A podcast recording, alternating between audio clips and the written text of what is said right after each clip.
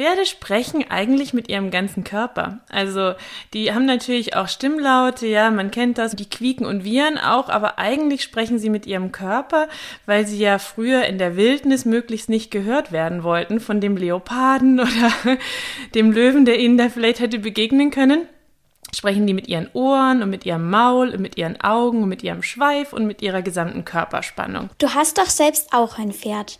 Wie ist euer Verhältnis? Also sie freut sich immer, wenn ich komme. Sie kommt mir auch auf der Koppel entgegen. Gleichzeitig haben wir ein kommunikatives Verhältnis, würde ich sagen. Es gibt das ja oft in der Pferdewelt, dass der Reiter etwas sagt und das Pferd muss es machen. Ähm, das haben wir nicht, sondern ich frage oder bitte sie um etwas und sie antwortet mir dann und sagt, kann ich machen oder habe ich noch nicht verstanden oder erklär es mir noch anders. Also wir reden miteinander und glaube ich, verstehen uns dadurch sehr gut und vertrauen uns auch deswegen gut. Was genau unternimmst du, um Menschen zu helfen, die ihr Pferd nicht verstehen?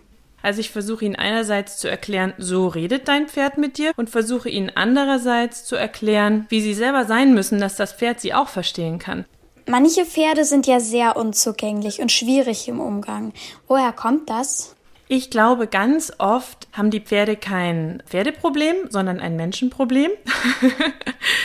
Weil ich glaube, dass Pferde ähm, als Herdentiere sehr, sehr harmoniebedürftig sind. Und wenn sie so unzugänglich oder schwierig wirken, dann haben sie entweder sehr viel Schlechtes in ihrer Vergangenheit erlebt und festgestellt, dass der Mensch leider nicht immer so nett ist, wie sie sich das vorstellen würden. Oder sie haben oft mit Menschen zu tun gehabt, die sich unklar ausdrücken oder ihnen keine Sicherheit geben können und sagen deswegen, also nee, Menschen sind doof, mit denen mag ich nicht, die sind gemein oder die tun mir weh oder die geben mir keine Sicherheit.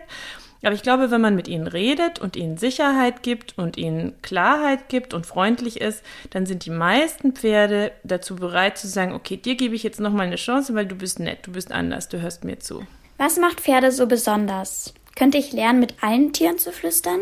Im Grunde kann man mit allen Tieren flüstern. Ich habe beispielsweise auch zwei Katzen, die können auch Männchen machen, wenn ich das möchte, weil ich sie klickere. Und mit Hunden kann man natürlich auch super gut flüstern. Hunde sind ja auch sehr, sehr dem Menschen zugetan. Ähm, Pferde finde ich ganz besonders, weil, äh, wenn wir es richtig machen, sie uns ganz viel Freiheit schenken, weil wir auf ihrem Rücken die Welt entdecken können. Und Pferde sind für mich auch ganz besonders, weil sie einerseits gerne Zeit mit uns verbringen, wie der Hund aber andererseits auch sehr eigenständig sein können, wie die Katze, und man es schaffen muss, ihr Herz zu gewinnen. Wie finden Kinder, die mit dem Reiten beginnen wollen, den richtigen Reiterhof?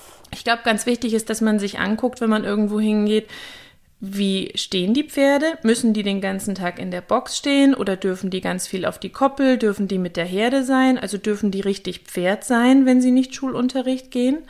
Wie oft müssen sie am Tag laufen? Also müssen die einmal oder zweimal am Tag Unterricht geben? Das finde ich okay für ein Schulpferd, weil es muss halt ein bisschen für sein Futter arbeiten. Oder muss das so eine Stunde nach der anderen laufen?